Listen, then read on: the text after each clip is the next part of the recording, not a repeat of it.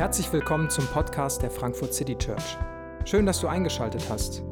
Wir wünschen dir viele inspirierende Momente beim Hören der Predigt. Und es geschah im folgenden Jahr zu der Zeit, da die Könige zum Kampf ausziehen.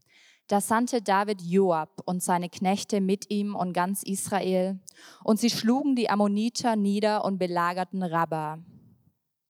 David aber blieb in Jerusalem.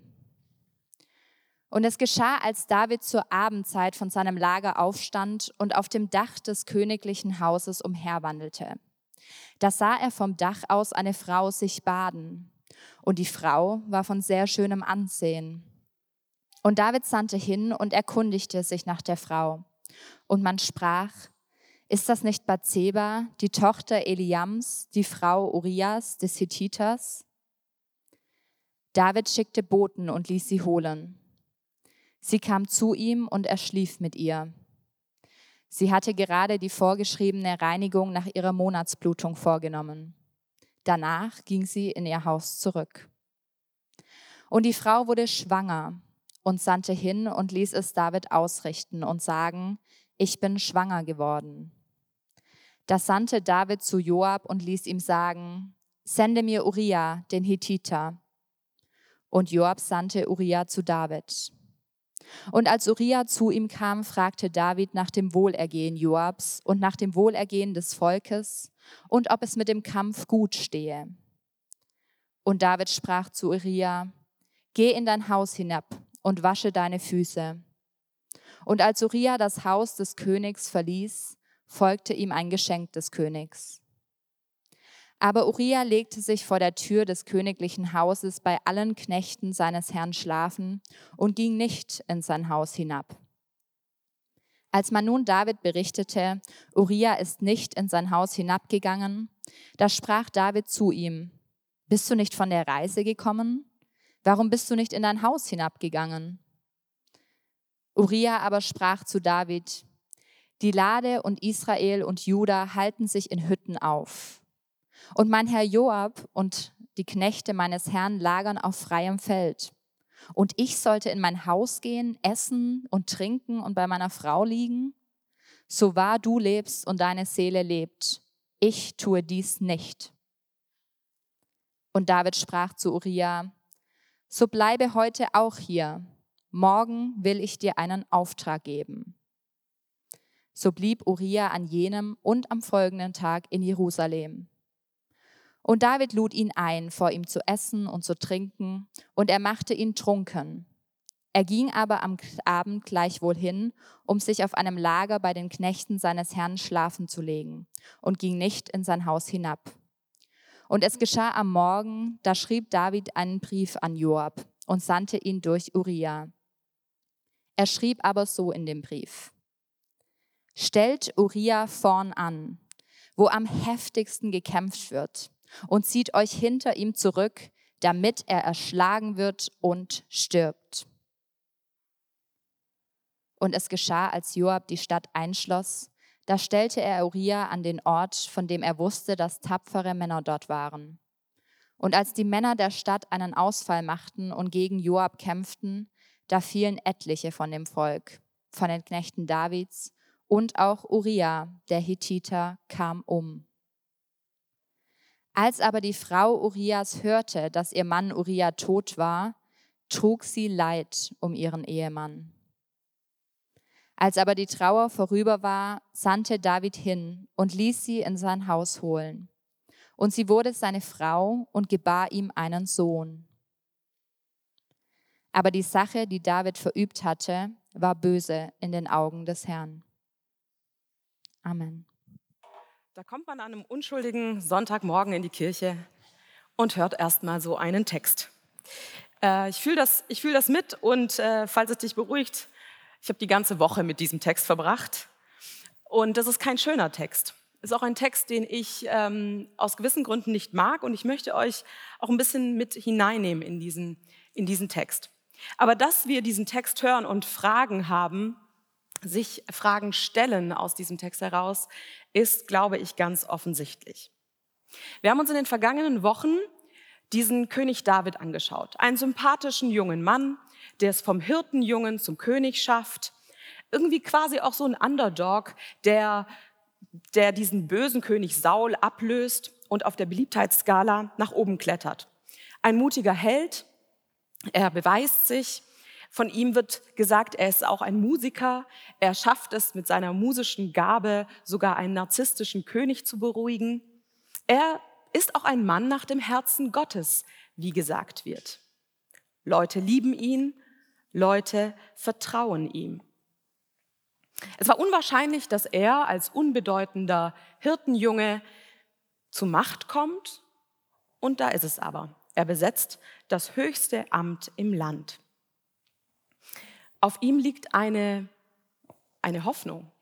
Er soll das Volk zu Frieden führen. Auf ihm liegt eine Verheißung Gottes. Er ist ein König, auf den das Volk gewartet hat und jemand, der diesem Volk Gutes tun soll.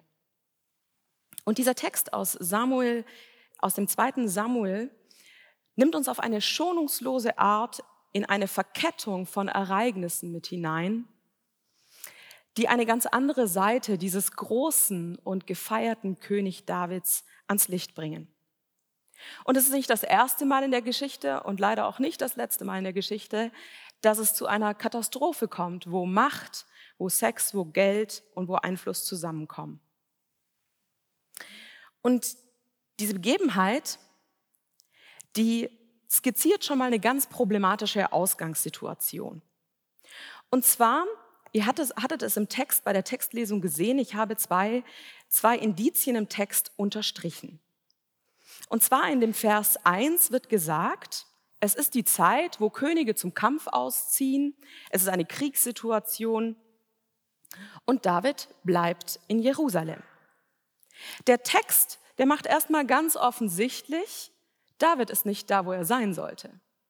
Als Herrscher, als König sollte er mit seinen Truppen im Krieg sein und er bleibt zu Hause. Und jetzt könnte man auch sagen, hm, vielleicht hatte der auch vor Ort Verwaltungsaufgaben und äh, ist ja auch stressig, so ein Herrschaftsjob. Wer da Zweifel hat, die werden dann im Detail in Vers 2 zerschlagen, wo es heißt, als David zur Abendzeit von seinem Lager aufstand. Ich habe nichts per se gegen Mittagsschläfchen, aber wenn hier gesagt wird, dass er zur Abendzeit von seinem Lager aufstand, hat er den ganzen Nachmittag gechillt. Also da ist nicht ein König, der daheim bleibt, um Verantwortung zu übernehmen und Aufgaben zu erledigen, sondern da ist ein König, der seine Verantwortung vernachlässigt und daheim chillt. Schon Blaise Pascal im 16. Jahrhundert stellte fest, das ganze Unglück der Menschheit rührt daher, dass ein Mensch nicht ruhig in seinem Zimmer bleiben kann. Das ganze Unglück der Menschen rührt aus einem einzigen Umstand, nämlich, dass sie nicht ruhig in einem Zimmer bleiben können. Ja, wäre David erstmal in den Krieg gezogen, wäre eine gute Sache gewesen in dem, in dem Kontext. Wäre er zumindest dann, wenn er schon ein Schläfchen macht, in seinem Zimmer geblieben, aber auch das macht er nicht. Er spaziert zur Abendszeit auf seinem Dach herum. Ja, jetzt glotzt er auf ein anderes Dach. Warum ist das so? Naja, der Palast des König Davids ist der höchste Punkt in der ganzen Stadt. Er kann auf jedes Dach blicken. Also das ist jetzt nicht so ähm, verschleiert hier in dem Text, dass, da, dass er da auf ein Dach gucken kann. Nee, der König ist am höchsten Punkt im ganzen, in der ganzen Stadt und er blickt auf jedes Dach.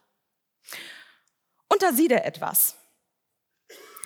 David sollte nicht da sein, David ist aber da er erfährt auch, dass die Frau, die sich da gerade badet, hm, verheiratet ist.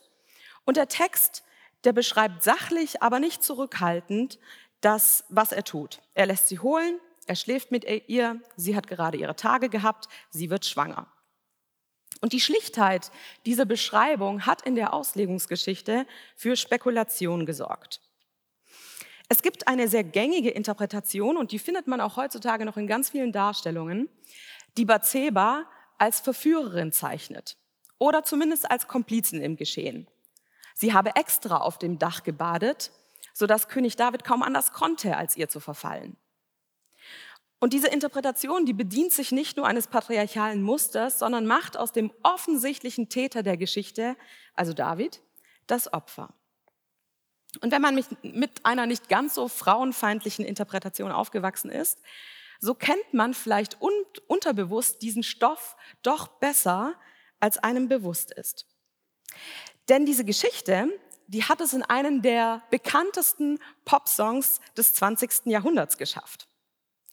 Es ist geradezu verwunderlich, dass der Song Halleluja von Leonard Cohen ähm, eines der meistgecovertesten Songs des letzten Jahr, der letzten Jahrzehnte auf Hochzeiten wie Beerdigungen und allen möglichen sonstigen Anlässen gespielt wird. Ich möchte keinem Paar, das sich gerade wünscht, dieses Lied bei ihrer Hochzeit, äh, äh, das zu spielen, es verderben, aber ihr werdet es danach nicht abspielen wollen. Der König, der König David ist in diesem Lied eines der Hauptmotive des Liederschreibers und zwar mit all seinen Facetten. Und es kommt das Thema Musik drin vor, das Thema Glaube, aber auch Sex, Frauen und Macht. Und in dem zweiten, in der zweiten Strophe steht Folgendes. Und ihr seht hinter mir die, das englische Original und die deutsche Übersetzung. Du sahst sie auf dem Dach baden. Ihre Schönheit und das Mondlicht übermannten dich. Sie band dich an einen Küchenstuhl, sie zerstörte deinen Thron und sie schnitt dein Haar und von den Lippen nahm sie dir ein Halleluja. Bibelleser wissen, ah, da werden auch zwei Geschichten etwas wild zusammengemixt, weil hier wird eine Frauenfigur gezeichnet, die zuerst mit Bathseba, dem Bathseba-Motiv beginnt. Da ist eine Frau, die badet, äh, Mondlicht, weiß nicht, 18 Uhr vielleicht noch ein bisschen früh, aber okay. Ähm, und diese Schönheit übermannt David. Also da wird auch so was Passives ausgedrückt. David konnte ja nicht anders. Und dann mischt sich aber diese Geschichte, ich weiß nicht, woher dieses, sie band ihn an den Küchenstuhl, weil das ist komplett anachronistisch. Ich glaube, Küchenstühle waren nicht so Davids Ding. Aber dann kommt, sie zerstörte deinen Thron. Und auch das, ja, der Thron von David wird zerstört, aber die Frage, ob Bathseba da die Schuld ist, nochmal eine ganz andere Frage. Und dann, sie schnitt dein Haar. Und das ist ein Motiv aus der Simson-Geschichte, wo die Frau, die mit Delila bezeichnet wird, in dieser Geschichte tatsächlich dem Simson, ähm, einem, einem Richter in dem Richterbuch, äh, das Haar abschneidet und damit auch seine Macht zerstört. Hier wird also etwas vermischt und damit aber auch vor Augen gestellt, genau dieses Verführermotiv, das Bathseba unterstellt wird und wurde. Der arme König David. Er wurde übermannt, gefesselt und sein Thron wird zerstört. Mal ganz abgesehen davon, dass die Reinigung nach einer Monatsblutung, und ich hätte nicht gedacht, dass ich hier das mal so sagen werde, keine sexy Sache ist. Also ich kann mir das beim besten Willen nicht vorstellen, dass das äh, jetzt irgendwie so ein, so ein erotisierendes Geschäft sein soll, wenn sich eine Frau nach ihrer Monatsblutung reinigt. Aber die größte Schwierigkeit mit dieser Interpretation ist, dass der Text und alle Referenzen zu diesem Text nicht den geringsten Zweifel lassen, wer der Verantwortliche in dieser Geschichte ist. Und ich glaube, dass diese Textarbeit und dieses Hingucken versöhnt mich immer wieder auch mit biblischen Texten, die ich anders im Kopf hatte. Weil wir haben es hier mit dem mächtigsten Mann der Weltgeschichte zur damaligen Zeit zu tun. Und er nimmt sich in dem Moment, was er will. Und die Diskussion, ob ein Nein von Bathseba überhaupt eine Rolle gespielt hätte, ist eine moderne Frage. In der vorantiken Welt hatte ein König uneingeschränkte Macht, ohne dass er dafür belangt werden konnte. Und wäre Bathseba nicht verheiratet gewesen, wäre es auch aus der damaligen Sicht unproblematisch gewesen, ähm, auch wenn man das aus heutiger Sicht anders beurteilen äh, kann und will. Doch sie ist verheiratet und das bildet in dieser Geschichte tatsächlich ein Problem, weil es ist noch nicht mal irgendein Mann, es ist einer, der von Rang und Namen in seinem Heer ist. Und wie man auch in der Geschichte merkt, ist es auch kein schlechter Mann, es ist ein integrer Mann, der zu, seiner, zu seinem Heer steht. Und der Text gedenkt gar nicht außen vor zu lassen, dass es eben die Tage nach dem Eisprung sind, äh, vor dem Eisprung sind und sie, und sie schwanger wird. Und David erfährt das und gerät in einen Panikmodus. Wovor hat der David König hier Angst? Weil eigentlich ist er ein mächtiger Herrscher. Doch er hat einen guten Ruf. Das sieht nicht gut aus. Das, das sieht nicht gut aus, wenn das die Zeitung abdruckt. Das sieht nicht gut aus, wo er doch der Liebling seines Volkes war und deswegen auch in diese Machtposition kam. Er könnte den Respekt seiner Untertanen einbüßen. Und da ist dann auch Uriah. Wie reagiert so ein Herrführer, der mitkriegt, dass der König seine Frau geschwängert hat? Vielleicht ist bei David aber schon auch so ein Schuldgefühl vielleicht irgendwie unterbewusst vorhanden, dass er irgendwie sein Verhandeln, sein, sein Handeln bereut. Oder vielleicht versucht er auch mit dieser Vertuschung, die er jetzt plant, irgendwie Bathseba zu, äh, zu schützen, damit die nicht in Erklärungsnot gerät. Wir wissen es nicht genau. Aber vielleicht kennen wir auch diese Dynamik. Da wird ein Fehler gemacht und anstatt an diesem Fehler direkt weiterzugehen und zu sagen, das muss aufgearbeitet werden, verkettet man sich in einem Cover-up. Mein zweiter Punkt heißt ein fast perfektes Cover-up. Wir erfahren nicht konkret, was den König David antreibt, aber er versucht auf jeden Fall mit seinem Fehltritt umzugehen. Und seine Idee ist aus seiner Perspektive nicht so schlecht. Kind dem eigentlichen Mann unterzujubeln. Problem, dieser Mann ist im Krieg kann also nicht der Vater gewesen sein. Also Plan A ist, dieser Mann muss heim, mit seiner Frau schlafen, ist ja an sich jetzt erstmal nicht so absurd. Und die Erzählung ähm, ist wie eine Theaterszene eigentlich komponiert, die so in drei Akten verläuft. Plan A, und ich habe den Text einfach mal so abgedruckt in dieser, in, in dieser, in dieser Dreiteilung. Plan A ist, Uriah wird eingeladen, David erkundigt sich, wie es ihm geht, führt irgendwie so eine Art Smalltalk und äh, zeigt Interesse und will ihm eigentlich ja so eine Pause daheim gönnen. So, so versucht er es zumindest irgendwie so mit Pseudo-Interesse auszudrücken und Geschenken. Problem ist, Uriah ist so ein integrer Mensch, der sich denkt, hey, ähm, die Leute an der Front haben gerade auch keine entspannte Auszeit, ich gönne mir die auch nicht. Also, Plan A scheitert. Plan B, okay, wenn das jetzt nicht bewusst klappt, versuchen wir es unterbewusst. Und er macht den Uriah betrunken. Uriah ist vielleicht so betrunken, dass es dann gar nicht mehr nach Hause schafft, aber auch Plan B funktioniert nicht. Ja, wenn Plan A und Plan B nicht funktionieren, lass Plan C umsetzen, er muss sterben. Ich weiß jetzt nicht, ob es da nicht noch andere Möglichkeiten gegeben hätte, aber David schreibt einen Brief an, den, an, an seinen ähm, an seinen direkten Herrführer und sagt, hey, kann man das irgendwie so deichseln, dass Uriah an einem Ort steht im Kampf, ähm, dass der dann auf jeden Fall fällt.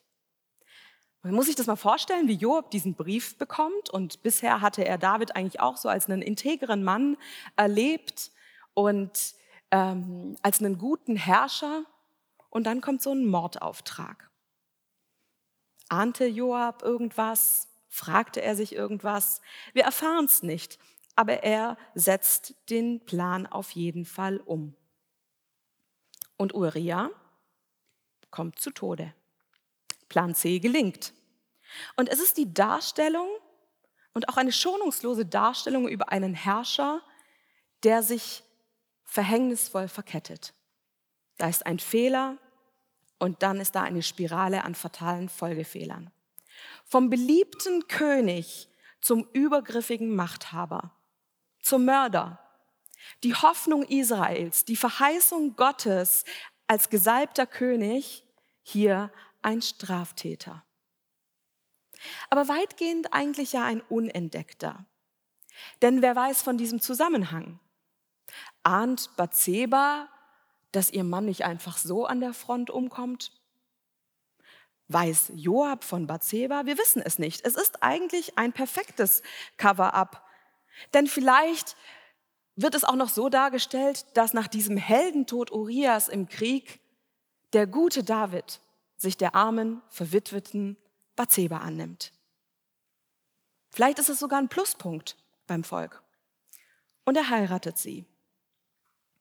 Und hier wird etwas deutlich über den Gott, an den wir glauben, was eine zutiefst gute Botschaft ist.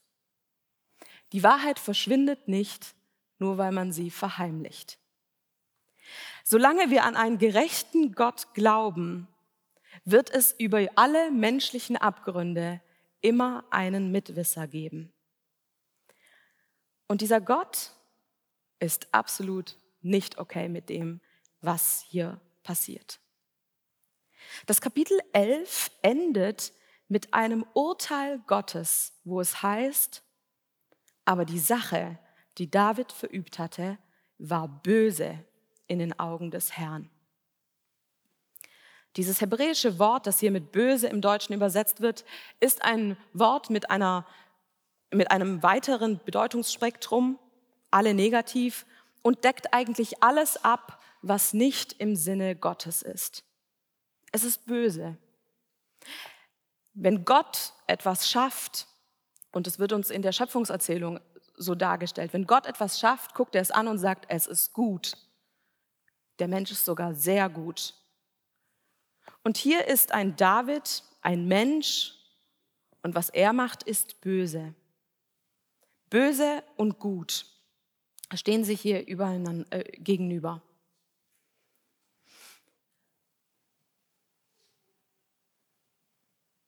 Wo Menschen versuchen, David hier vielleicht zu erklären oder vielleicht sogar in Schutz zu nehmen und diese Geschichte vielleicht irgendwie zu harmonisieren, dass David doch nicht so ganz so schlecht davon wegkommt, hat Gott keine Schwierigkeiten, Böses auch einfach beim Wort zu nennen.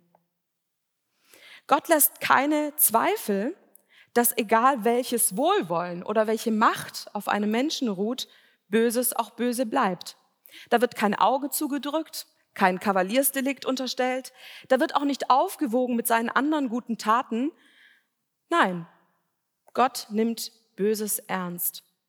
Es ist die Zuverlässigkeit, die Unparteilichkeit und Gerechtigkeit Gottes, die hier am Ende ein Urteil fällt. Und wo Menschen auch an anderen Menschen schuldig werden, wird Gott persönlich angegriffen.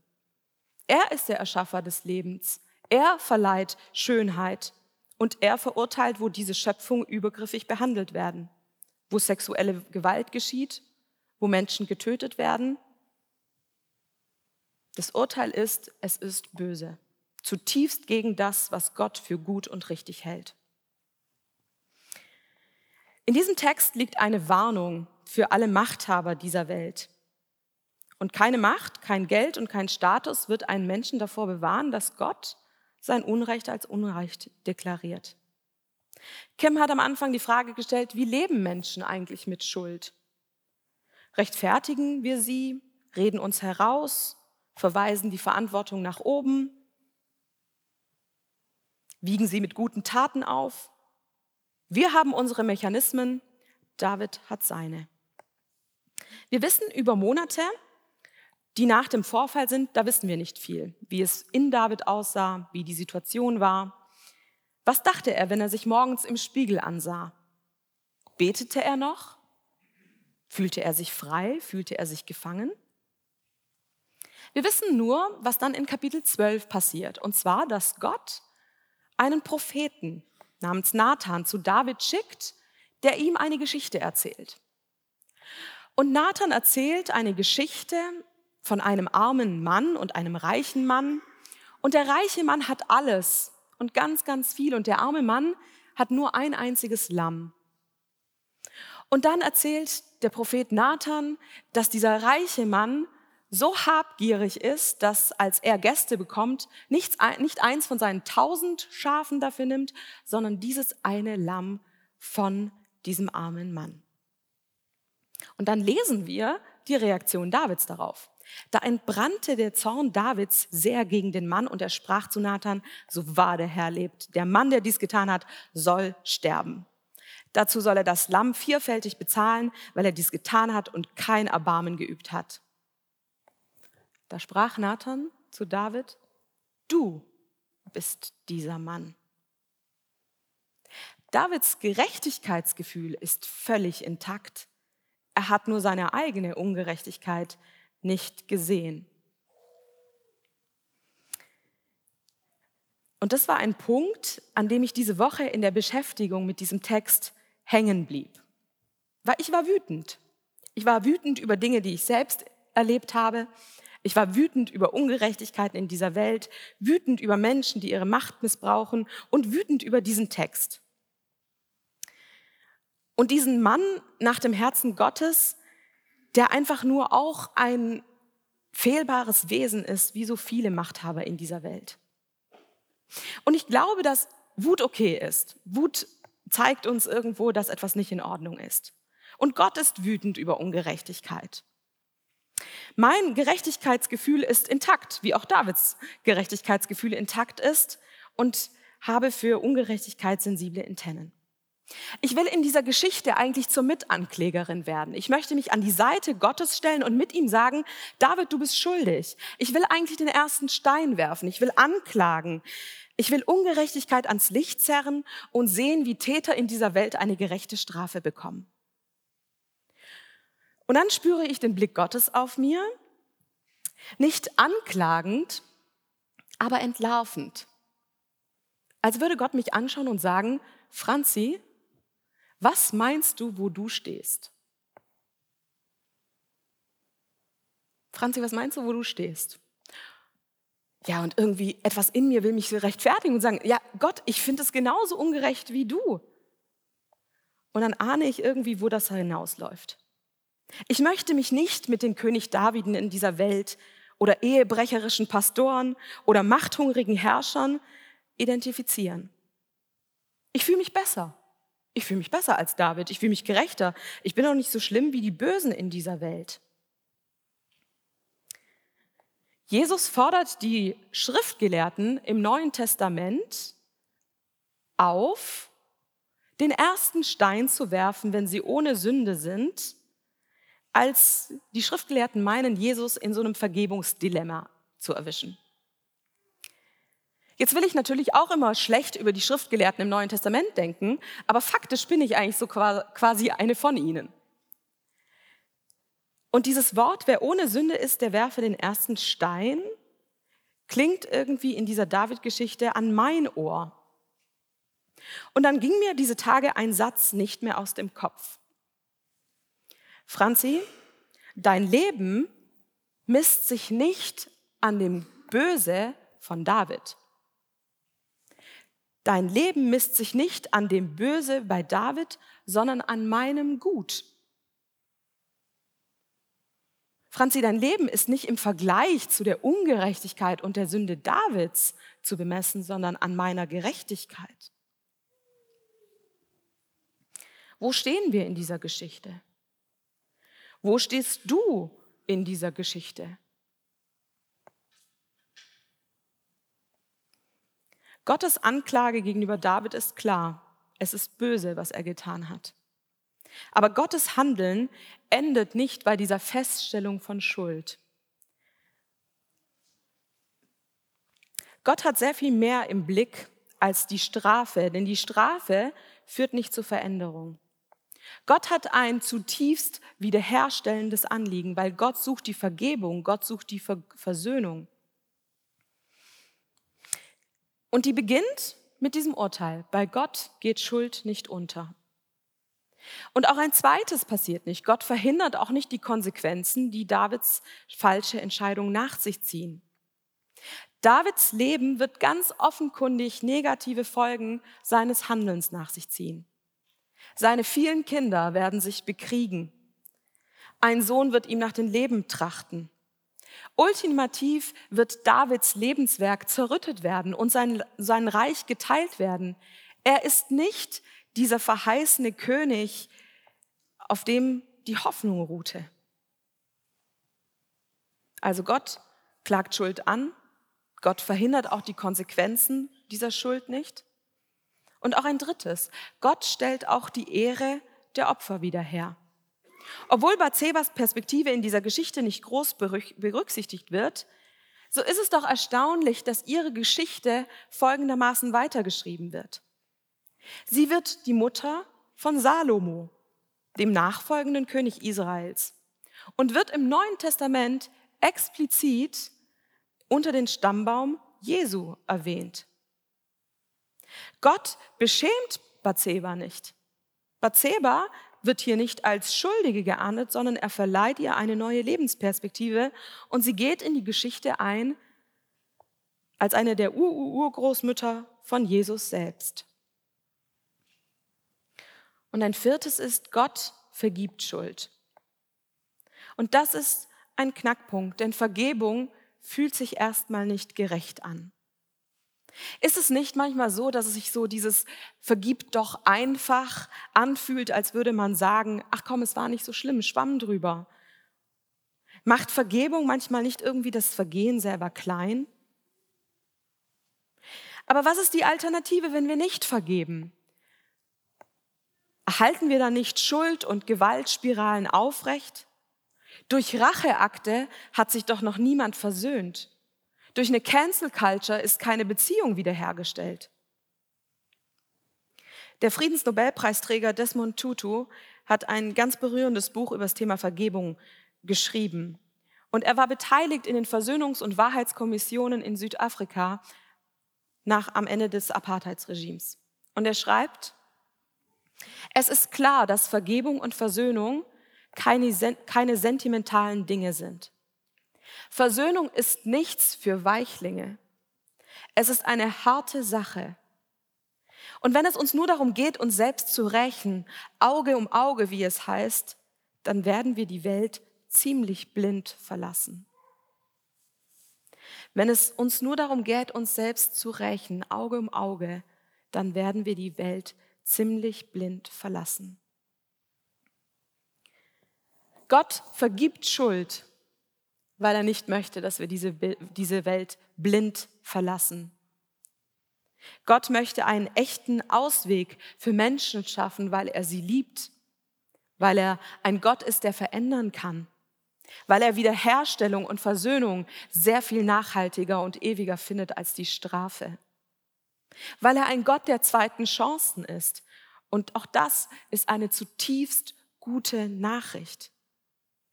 Gott vergibt David seine Schuld nicht, weil sie groß ist oder klein ist. Er vergibt sie, weil David sie bereut, weil er seinen Fehler erkennt und bewusst wird, dass er sich nicht selbst rechtfertigen kann. David hinterlässt der Nachwelt einen Psalm genau zu dieser Begebenheit. Es ist der Psalm 51 und auch das ist etwas ganz Wundersames, das von diesem, von diesem so großen Scheitern eines großen Königs etwas zu seinen Lebzeiten bekannt wurde. Menschen zu seiner Zeit wussten um diesen Fehltritt. Und wir dürfen auch später noch hineingucken in diesen Buß- und Reuepsalm. Und da schreibt David, O Gott, sei mir gnädig nach deiner Güte. Tilge meine Übertretungen nach deiner großen Barmherzigkeit. Wasche mich völlig rein von meiner Schuld und reinige mich von meiner Sünde, denn ich erkenne meine Übertretungen und meine Sünde ist allezeit vor mir. Erschaffe mir, o oh Gott, ein reines Herz und gib mir von neuem einen festen Geist in meinem Innern. Verwirf mich nicht von deinem Angesicht und nimm deinen Heiligen Geist nicht von mir denn an Schlachtopfern hast du kein Wohlgefallen. Sonst wollte ich sie dir geben. Brandopfer gefallen dir nicht. Die Opfer, die Gott gefallen, sind ein zerbrochener Geist, ein zerbrochenes und zerschlagenes Herz, wirst du, o oh Gott, nicht verachten. Wir bekommen hier einen Einblick in einen David, in einen König, der zutiefst bereut, was er getan hat. Und der Gott um Vergebung und Wiederherstellung bittet, weil er weiß, er kann es nicht wieder gut machen. Die Bibel sagt uns, dass wenn wir Schuld bekennen, Gott treu und gerecht ist, dass er uns diese Schuld vergibt und uns reinwäscht von aller Ungerechtigkeit, in die wir verstrickt sind. Wir alle stehen vor einem Gott, an dem wir schuldig werden, weil wir nicht seinem Gut entsprechen. Und ich möchte noch einmal Desmond Tutu lesen. Wahre Versöhnung ist nie billig, weil sie auf Vergebung basiert, die teuer ist. Wahre Versöhnung ist nie billig, weil sie auf Vergebung ist, basiert, die teuer ist. Vergebung wiederum hängt ab von Reue, die auf der Anerkennung von falschem Handeln basiert und damit auf der Enthüllung der Wahrheit. Man kann nicht vergeben, was man nicht weiß. Vergebung, die teuer ist. David ist nicht der eigentliche Messias. David ist zwar der gesalbte König und in seiner Schuld immer noch der beste König, den Israel je hatte und haben wird, doch er ist nicht der Retter der Welt, sondern hat ihn selbst nötig. Vergebung, die teuer ist. David selbst hatte Rettung nötig. Und diese Geschichte verweist schon auf Christus, auf Jesus, der der würdigere König ist. Jesus hatte keine Schuld. Jesus missbrauchte keinen Menschen.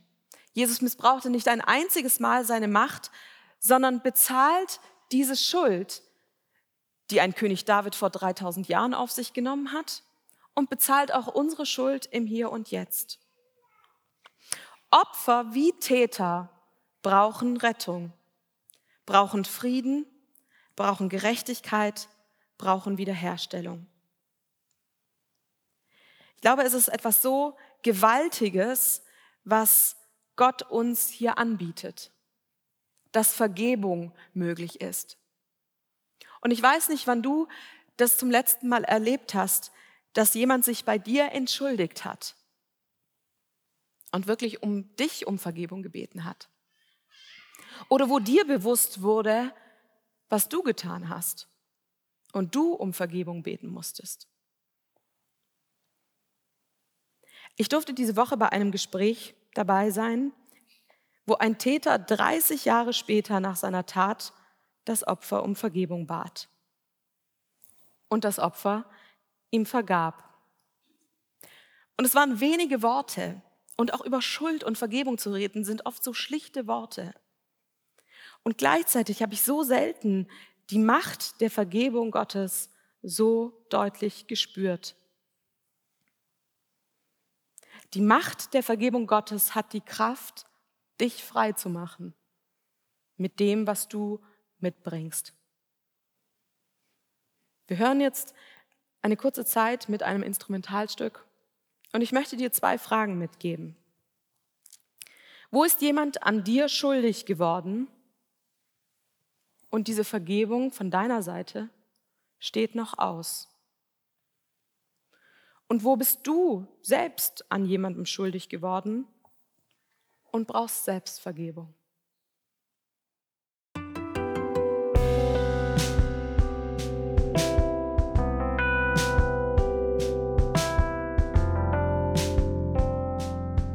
Wir hoffen, die Predigt hat dich inspiriert. Wenn du uns kennenlernen möchtest, dann schau einfach mal auf unsere Homepage www.frankfurtcitychurch.de oder besuch uns in unseren Gottesdiensten. Bis dann!